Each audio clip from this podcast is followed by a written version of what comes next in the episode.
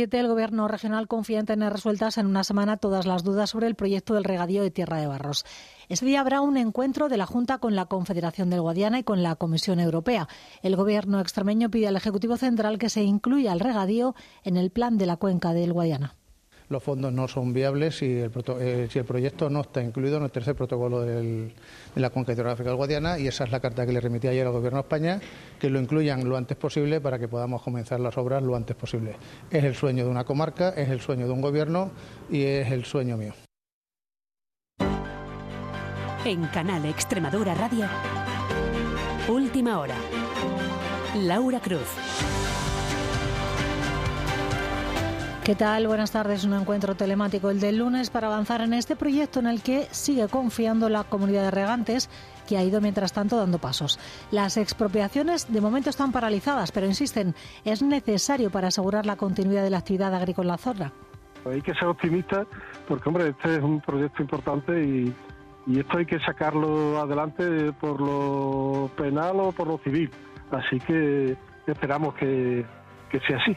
También se celebra la semana que viene una reunión en la que se esperan decisiones sobre la aplicación de la PAC en países comunitarios y que reclama el campo. Se reúne el lunes el Consejo de Ministros de Agricultura. Para mostrar su desacuerdo con la política agraria actual, se van a concentrar de nuevo en Madrid miles de agricultores que viajarán, entre otras regiones, desde aquí, desde Extremadura que el próximo lunes se llene de campo, de campo extremeño, pero también del campo del conjunto de España. Para que estemos todos en la gran manifestación que va a haber en Madrid. Que a todos aquellos agricultores y ganaderos, pues a participar en estos actos porque es un acto importantísimo. Avanzamos en titulares, más noticias de hoy con Juan María Murillo. Elisa Fariñas es la primera jefa superior de policía en Extremadura. La lucha contra el crimen organizado y la merma y eliminación de su capacidad económica será nuestra prioridad y la afrontaremos desde la unidad de acción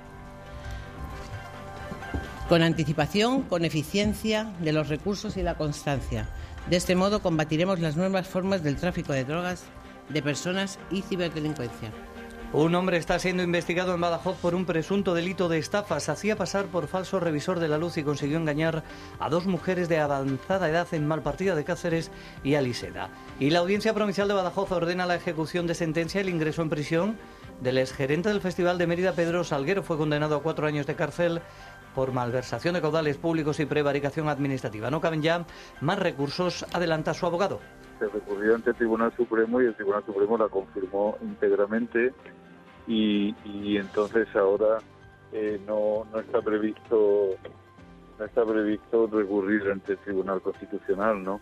Valencia decreta tres días de luto por las víctimas del incendio en un edificio de vivienda. Ya son al menos 10 las personas fallecidas y otras 15 han sufrido heridas. Investiga el origen del fuego. En su rápida propagación, según los expertos, han influido los materiales de construcción de la fachada. En Extremadura son pocos los edificios que tienen esa técnica de la denominada fachada ventilada. Yo recuerdo exclusivamente en edificios públicos, en algún caso, la mayoría revestidos con, placas de, de piedra pero son pocos los edificios con fachada ventilada en nuestra región. El decano del Colegio de Arquitectos asegura que las actuales normas sobre construcción son mucho más exigentes. Y en Monfragüe está el domingo multitud de actividades en FIO. El salto del gitano te permite ver aves eh, con cierta cercanía. A simple vista tienes el buitre leonado, puedes ver alimoche, cigüeña negra. Con José Antonio Reina avanzamos la información deportiva que podrán escuchar a partir de las siete y media. Buenas tardes. Buenas tardes, Laura. Alcáceres y Miralvalle juegan mañana en sus canchas ante Osés, Construcción Ardoy y Segle 21. En fútbol, en primera, el Mérida recupera a Yacer para visitar a Ibiza, aunque mantiene las bajas de Bonaque, Padilla, Pipe y Sandoval. En segunda, Cacereño y Montijo juegan mañana desde las 5 a domicilio ante Guadalajara y Sanse. En tercera, los arrastres de segunda amenazan hasta el undécimo clasificado Jaraíz. Fuera de la región, el incendio de Valencia provoca el aplazamiento del Granada-Valencia de mañana. La jornada En primera arranca hoy con el Real Sociedad Villarreal. Y conocemos con David López Rey la previsión del tiempo para las próximas horas. Hola David. ¿Qué tal? Buenas tardes. En estos momentos estamos pendientes de los habituales chubascos postfrontales que van detrás de todo frente frío. En estos momentos contamos con algunas precipitaciones, algunos chaparrones al sur de la ciudad de Cáceres, también en puntos de Miajadas, entre Almendralejo y La Zarza, también en el entorno de Hornachos y de Zalameda de la Serena, y por último también en las cercanías entre Guadalupe y Castilblanco. En el resto mucha nubosidad, pero sin precipitaciones, y en cualquier caso con frío. Las máximas hoy por debajo de los 15, incluso 6 grados tan solo en Piornal, a casi 1.300 metros de altitud. Mañana sábado será otro día marcado por el ambiente frío a primeras horas. Nos levantaremos con registros por debajo de los 4 o 5 grados, incluso 2-3 positivos en el norte.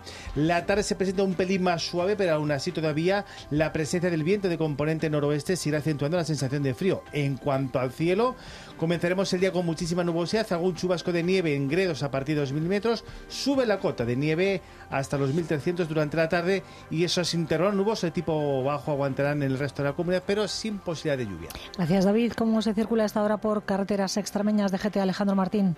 Muy buenas tardes, ¿qué tal? Momento muy tranquilo en toda la red de carreteras de la comunidad de Extremadura. En estos momentos toda la red viaria principal, al igual que la secundaria, está totalmente despejada, aunque les pedimos que tengan mucha precaución, especialmente en esta jornada tan lluviosa. David Moreno está al control técnico y Laura Nito en producción. Comenzamos.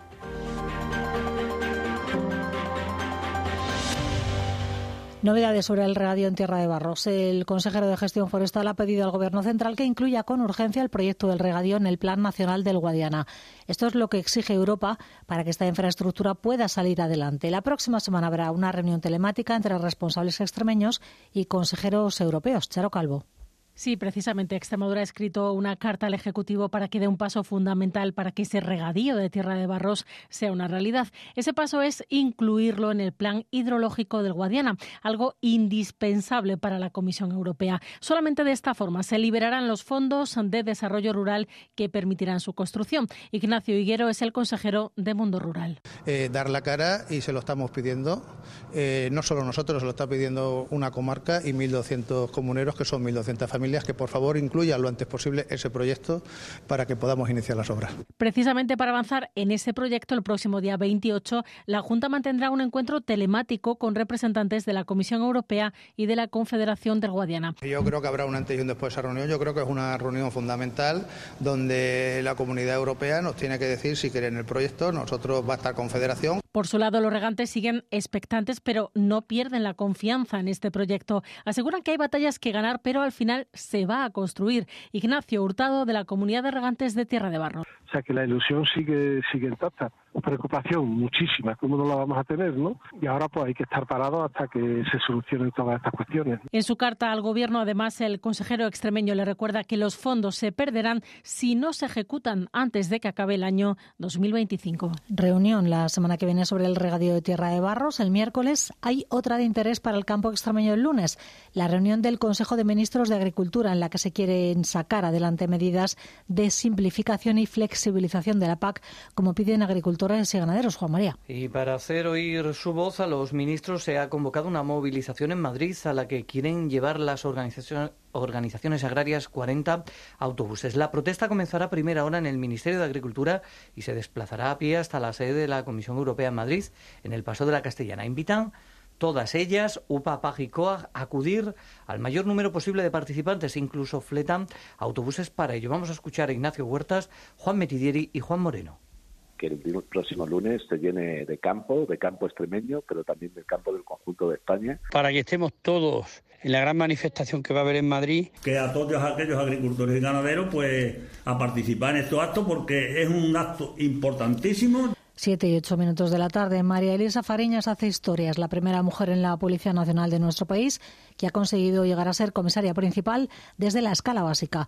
Y es la nueva jefa superior de Policía Nacional aquí en Extremadura, la primera mujer que se pone al frente de este cuerpo y que va a recibir el día 5 de marzo el premio Mujeres que rompen por ello. Nina Flores.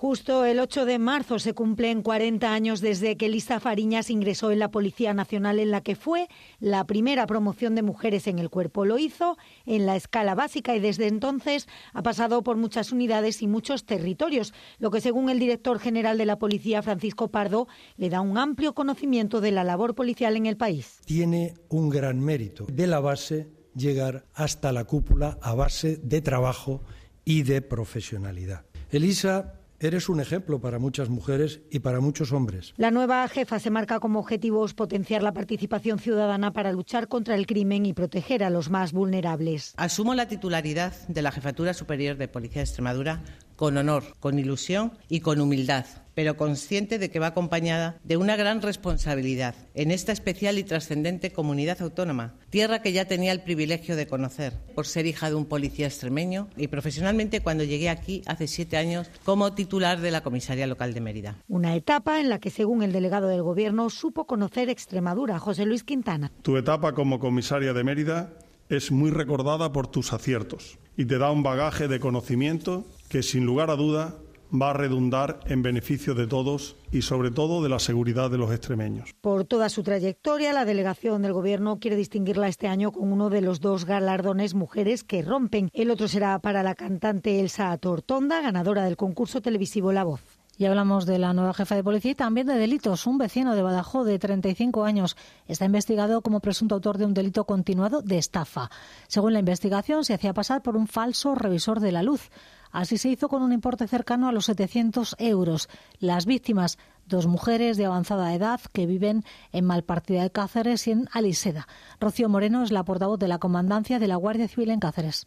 El modus operandi que utilizaba el presunto estafador consistía en hacerse pasar por técnico de la compañía eléctrica y con la excusa de revisar el contador de luz exigía a las víctimas el pago por los servicios prestados. Una de ellas incluso recibió una llamada previa de un supuesto técnico de la Junta de Extremadura, quien decía contactar con ella desde el ayuntamiento de la localidad para avisarle de la inminente revisión de su contador de luz. El investigado tiene numerosos antecedentes por delitos similares y el exgerente del Festival Internacional de Teatro Clásico de Mérida, Pedro Salguero, deberá ingresar en prisión en un plazo de 10 días.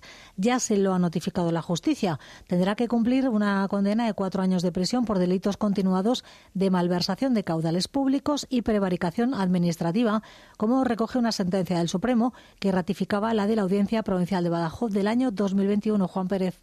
Además, Salguero fue condenado a 20 años de inhabilitación y al pago de una indemnización de más de 200.000 euros al consorcio del patronato del festival. Su ingreso en prisión será en la cárcel de Badajoz, donde espera conseguir pronto el tercer grado, explica su abogado Rafael Camps.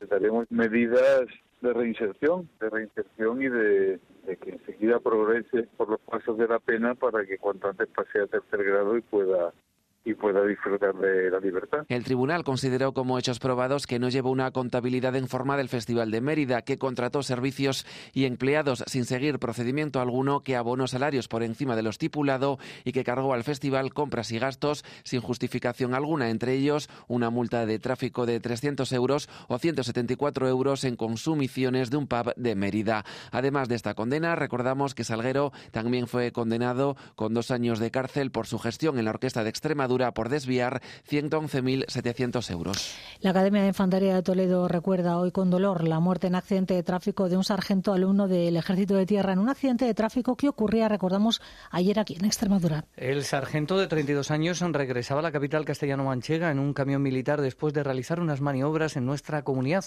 En el accidente que ocurrió en la 5 a la altura de Talavera la Real se vieron implicados varios vehículos y resultó también herido un cabo de 44 años. La ministra de Defensa, Margarita Robles hablaba de lo sucedido hoy en Radio Nacional. Porque también ha sido un día mm, duro, eh, pues eh, gente que que viene de maniobras, que tiene un accidente. Creo que estamos viviendo unos momentos de mucho dolor para todos. Y la cifra de fallecidos en el incendio en Valencia asciende a 10 personas tras las inspecciones de la Policía Científica. Cuatro de las víctimas eran miembros de una misma familia. El padre, la madre, un niño de tres años y una bebé recién nacida. Mientras se busca atender a los supervivientes y se sigue investigando sobre las causas de este siniestro, cuéntanos Juan G. Montalvo. Los bomberos conseguían acceder al interior del edificio a lo largo de este viernes y determinaban la situación de las personas que permanecían desaparecidas. Lo confirmaba la delegada del Gobierno en Valencia, Pilar Bernabé. Podemos confirmar que la policía científica ha eh, determinado 10 cuerpos, 10 víctimas mortales, que coinciden con las 10 personas que tenemos como eh, ilocalizables el ayuntamiento prepara realojos y la Generalitat anuncia ayudas de entre 6 y 10 mil euros. Ayudas que también estudia el Gobierno central. El presidente del Gobierno es Pedro Sánchez. Nosotros estamos aquí para proveer de todas las ayudas, de todo tipo de, servicios eh, a las dos administraciones, al ayuntamiento y a la comunidad, para, para poder responder a lo urgente. El devastador fuego solo ha dejado en pie la estructura de hormigón del edificio. Juan Antonio Ortiz es decano del Colegio Oficial de Arquitectos de Extremadura. Tanto el poliuretano como ese material que hace el sándwich del aluminio son inflamables. Y el hecho de ser una cámara ventilada hace que con la entrada del aire pues se mm, distribuya muchísimo más rápido por toda la fachada las llamas. La unidad militar de emergencias ha finalizado sus trabajos y cuatro de los seis heridos ingresados en el hospital ya han sido dados de alta. Las autoridades han decretado tres días de luto oficial. Extremadura afronta uno de sus procesos de oposición más grandes en educación. En la convocatoria del 22 de junio se unen exámenes de primaria, de secundaria y de formación profesional. La Junta considera que no va a afectar al desarrollo del final del curso, ya sea a las clases o a los exámenes. Y es que cientos de docentes tendrán que formar parte de los tribunales como titulares o suplentes. Asegura la consejera de Educación, Mercedes Vaquera, que ya se tienen definidos los centros donde se van a realizar esos exámenes. Se van a hacer en centros, en distintos centros que no tienen por qué ser solamente universitarios, en los que los opositores se encuentren en una situación adecuada para realizarla a cabo. Eh, el hecho de que se realicen en plena actividad académica, si es lo que se refiere, estamos hablando del 22 de junio y todo eso lo tenemos ya contemplado. Continúan, mientras tanto, las reacciones a la sentencia del Tribunal Superior de Justicia de la Unión Europea, por la cual miles de trabajadores interinos tendrán que convertirse en fijos. En la Junta aplauden la decisión, mientras desde el Gobierno rebajan las expectativas. La titular extremeña de Hacienda y Administración Pública confía en poder reunirse pronto con el Gobierno central para abordar este asunto. Elena Manzano pone de relieve que el principal activo de la Administración son los empleados públicos. Y aquí, por supuesto, me parece esencial. Ojalá nos convoquen mañana y vayamos y escuchemos una posición común, porque yo creo que en este ámbito, en el ámbito de los empleados públicos, debemos ir todos a una. Sin duda avanzaremos todo lo que podamos y más en que esos empleados públicos desarrollen sus tareas en las mejores condiciones. Mientras, el ministro de Función Pública, José Luis Escriba, considera que la sentencia se refiere a casos concretos. creo que se ha hecho una interpretación muy extensiva eh, de, esa, sentencia que, digamos, no, parece que esté justificada cuando lo ve uno desde un lado especializado y, por tanto, tenemos que ver cómo los tribunales españoles van, digamos, interpretando a su vez lo que les sugiere o lo que les invita el, Tribunal Superior de Justicia de la Unión Europea. El Tribunal de Justicia Europeo emitía esta sentencia en referencia a la denuncia de tres trabajadores de la Comunidad de Madrid que llevan encadenando contratos de interinos desde los años 90. Más sobre empleo en Cáceres. La Junta de Gobierno local da el visto bueno al plan municipal que ofertará este año 144 plazas para personas sin trabajo. Se financia con fondos del Programa de Colaboración Económica Municipal de la Junta. El alcalde es Rafa Mateos. Que supone, por ejemplo, la contratación de auxiliares para atender nuestros centros turísticos, la contratación de ordenanzas, de porteros de instalaciones deportivas o de peones de cementerio. Los aspirantes deben ser desempleados y estar inscritos en las oficinas del SEXPE. Y las obras del nuevo puente de Alcántara siguen adelante tras desbloquearse una solicitud de compensación de precios por el acero que estaba pendiente de la anterior legislatura. El consejero de Infraestructuras, Manuel Martín, ha visitado las obras y ha anunciado la inyección de los 6 millones de euros necesarios para que la constructora pudiera seguir con los trabajos. Unas obras para las que la Consejería ha fijado este año un presupuesto que supera los 8 millones de euros y que se prevé terminen en primavera o verano del próximo año. Vamos a escuchar al consejero Manuel Martín y al gerente de la Unión Temporal de Empresas que ejecuta las obras, Antonio Rozas. De los 17 millones que se adjudicó esta obra, pues ya le he hablado que de en torno a 6 millones más de momento, ¿eh? en esta primera modificación, pues ha supuesto un incremento importante del presupuesto. Siendo una obra emblemática para la Administración y para cualquier empresa o por cualquier grupo de empresas, como es el caso de la UTE, ha llevado una eh, situación eh, compleja en cuanto a precios, en cuanto a, plazos, pero al final todos han puesto la vista en algo más allá de un simple trámite. Y mañana se cumplen dos años de la invasión rusa a Ucrania, una guerra que ha dejado miles de muertos y millones de desplazados. Lana Triuf es una de estas personas. Abandonó su país para escapar del conflicto bélico. Desde entonces vive en Badajoz con sus dos hijas. Lana es cantante y aquí forma parte de una banda de música. Sus hijas estudian ya bachillerato. No sabe qué les deparará el futuro. Si Ucrania gana la guerra, quizás vuelvan las tres a su país. Dependerá, nos decía, de en qué punto vital se encuentren. ¿Y si gana Rusia? No quiero ni pensar en eso. Eso es muy difícil. Pasaría cosas muy horribles, creo yo. 7 y 20, repasamos ahora otras noticias. Mañana se abre el plazo de solicitudes para pedir teletrabajo en centros de salud y servicios centrales del Servicio Extremeño de Salud. Se puede solicitar en puestos no presenciales durante un año. Se publica hoy en el DOE y las bases están disponibles en el portal web del Servicio Extremeño de Salud. Dos asesinatos machistas en apenas 24 horas en España, uno en Girona, el otro en Ciudad Real. En una localidad manchega ha sido detenido un hombre de 54 años por presuntamente matar a su mujer en el domicilio familiar. Él mismo avisó a la Guardia Civil. No había denuncias previas ni en este caso ni en el de la provincia de Girona, en el que la tarde de ayer un hombre mató a su mujer y después se quitó la vida. El 016 es el teléfono de atención a víctimas de violencia de género gratuito, no queda reflejado en las facturas, pero hay que borrarlo del listado de llamadas. Y en la provincia de Sevilla la Policía Nacional ha arrestado a ocho personas por supuestos delitos de pornografía infantil. Les han intervenido casi 7.500 archivos en varias operaciones realizadas en los últimos meses. Primeras declaraciones del expolítico catalán Aleix Vidal Cuadras tras el atentado que sufrió el pasado mes de noviembre que casi le costó la vida. Explicaba cómo salvó de milagro su vida. Hice un movimiento de cabeza que hizo que el tiro, que tenía que ser mortal, no lo fue. Es decir, un milagro. Tres meses después sigue en paradero desconocido el supuesto autor del disparo. Y la Comisión Nacional de los Mercados abre expediente sancionador al portal Booking. Se investiga si abusó de su posición de dominio en la intermediación que ofrecen diversas agencias de viaje y hoteles. La plataforma de alquiler de alojamientos ha hecho una reserva de unos 500 millones de euros para hacer frente al pago de la sanción, aunque aún no se ha tomado una decisión que se conocería este próximo verano.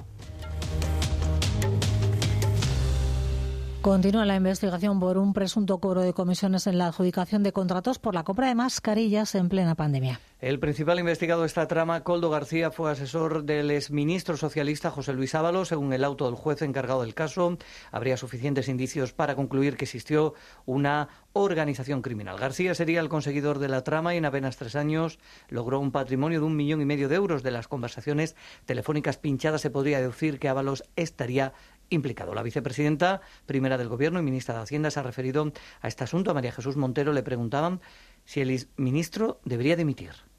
Le corresponde a él tomar cualquier decisión en este sentido. Yo sé lo que yo haría. No puedo decir lo que el señor Ábalos quiere hacer o va a dejar de hacer. Yo sé lo que yo haría. ¿Y, y usted dejaría el escaño? Usted sabe lo que yo haría. La Secretaría General del Partido Popular, Cuca Gamarra, anuncia que su partido se va a personar en la causa y apuntan al presidente del Gobierno como máximo responsable de todo lo que ocurre en su Ejecutivo. Necesitamos explicaciones y volvemos a exigirlas. Volvemos a exigir no solo la dimisión de Ábalos como diputado, sino también las explicaciones de quien es presidente del Gobierno de vuelta a Extremadura, el consejero de Mundo Rural, Ignacio Higuero, tiene plena confianza en su director de Infraestructuras Agrarias, José María Sánchez Cordero. Este jueves el PSOE pidió su dimisión por incompatibilidades con su cargo, ya que en el censo de letrados aparecía como abogado ejerciente. También aparece, según documentación remitida por este partido, en los registros mercantiles de Cádiz y de Badajoz, eh, certificados expedidos esta semana como administrador de dos sociedades en ambas provincias. Higuero ha dicho que su director general tiene toda la documentación en regla y que hablará en pocos días. Yo creo que el Partido Socialista está lanzando cortinas de humo. José María Sánchez ha presentado toda la documentación y se hablará cuando la Junta de Extremadura examine toda la documentación que ha presentado José María Sánchez, pero yo creo que no va a haber ni el más mínimo problema, que está todo controlado. Y hablamos del Parque Nacional de Monfragüe. Vuelve a convertirse todo este fin de semana en referente mundial para la observación de aves. Acaba de abrir sus puertas FIO, la Feria Internacional de Turismo Ornitológico Hay conferencias, hay rutas, exposiciones y talleres. Una cita que cada año atrae a cientos de visitantes, incluso internacionales, a nuestra región, Juan. Para los amantes de la ornitología, Monfragüe es cita obligada este fin de semana. Puedes ver alimoche, cigüeña negra. El salto del gitano te permite ver aves con cierta cercanía. simple vista tienes el buitre leonado. También para quienes quieren descubrir nuestra riqueza ornitológica y concienciarse de su conservación. Es lo que se persigue con las distintas actividades programadas, conferencias, charlas, talleres para niños y adultos y rutas. Vamos a subir al punto alto, desde donde en la parte de detrás del castillo se puede ver el salto del gitano desde arriba y puedes ver en vuelo a los buitres. Pues vamos a hacer dos rutas y vamos a mirar las exposiciones. Y vamos a hacer radilla y vamos a hacer el crucero por el Tajo. Una cita que cumple 19 años con récord de expositores, 111 empresas, cinco de ellas internacionales, que ofrecen experiencias únicas. Una empresa, una agencia de viajes que hacemos sobre todo especializado en animales en libertad. Hacemos experiencia con los clientes por todo el mundo. Tenemos el servicio de dos heights, uno para carroñeras y otro para pájaros en general. Y aparte hacemos también ruta tanto de naturaleza como de dehesa. Entre las actividades previstas se incluye un homenaje al naturalista Jesús Garzón, recientemente fallecido y considerado el padre de Monfragüe. Una cita, FIO, en cuya inauguración ha intervenido la presidenta de la Junta, María Guardiola, ha destacado la apuesta de la región por la conservación y el turismo sostenible y anunciaba inversiones en la protección del patrimonio natural. En la protección de nuestro patrimonio natural. Y lo vamos a hacer, entre otras cosas, con proyectos de inversión en vías verdes y en turismo de naturaleza. espacios de descanso, zonas de descanso, con una inversión cercana a los 3 millones de euros. La responsable de Unidas por Extremadura, Irene de Miguel, también ha estado en FIO y habla de incoherencia en la Junta en la gestión ambiental. Censura que se haya autorizado la caza en terrenos públicos del Parque de Monfragüe y que no haya censos de aves este año. Eso supone que cuando llegue un gran proyecto de estos que a los que estamos acostumbrados especulativos se le ponga más alfombra roja, porque claro, no va a haber ningún censo que diga que hay eh, águila real o que hay alimocho, que hay cigüeña negra que hay que conservar. Nos parece hipócrita. Desde la Asociación para la Defensa de la Naturaleza Betonia recuerdan que para mantener citas como la FIO es necesario cuidar las poblaciones de aves, especialmente las emblemáticas que están en algunos casos en peligro de extinción. Es el caso del águila imperial, de la cigüeña negra o del buitre negro. Lo destacaba José Gabriel González, es ingeniero técnico forestal de esta asociación. Y ahora mismo hay proyectos por parte de la Junta de Extremadura que ponen en peligro y en tela de juicio el futuro y la viabilidad de estas poblaciones silvestres. Concretamente los parques eólicos que están proyectados ahora en las, cercanos a las colonias de buitre negro en Sierra Gata son un claro ejemplo de ello.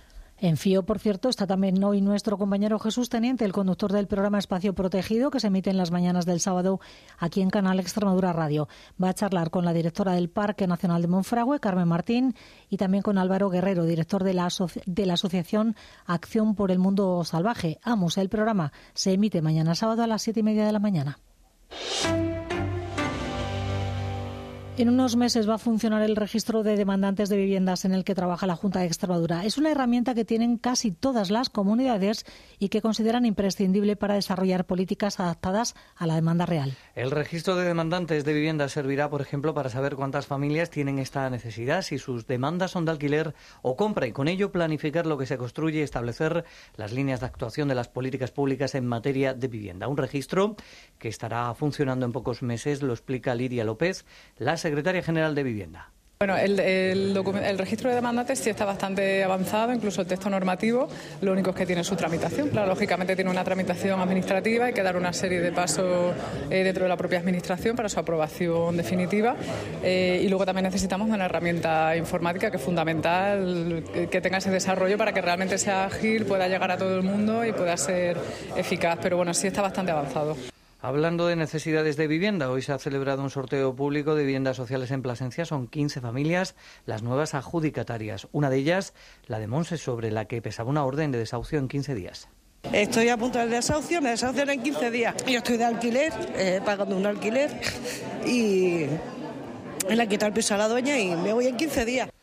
Como la de ellas, otras 15 familias conocen ya cuáles son sus futuras casas. Ahora tienen que presentar la documentación ante la Oficina de Vivienda de la Junta y tras comprobar que los papeles están correctos, les entregarán las llaves. Dos años han tardado en resolverse el proceso. En la lista de espera aún quedan 67 familias con necesidad de una vivienda social en esa ciudad.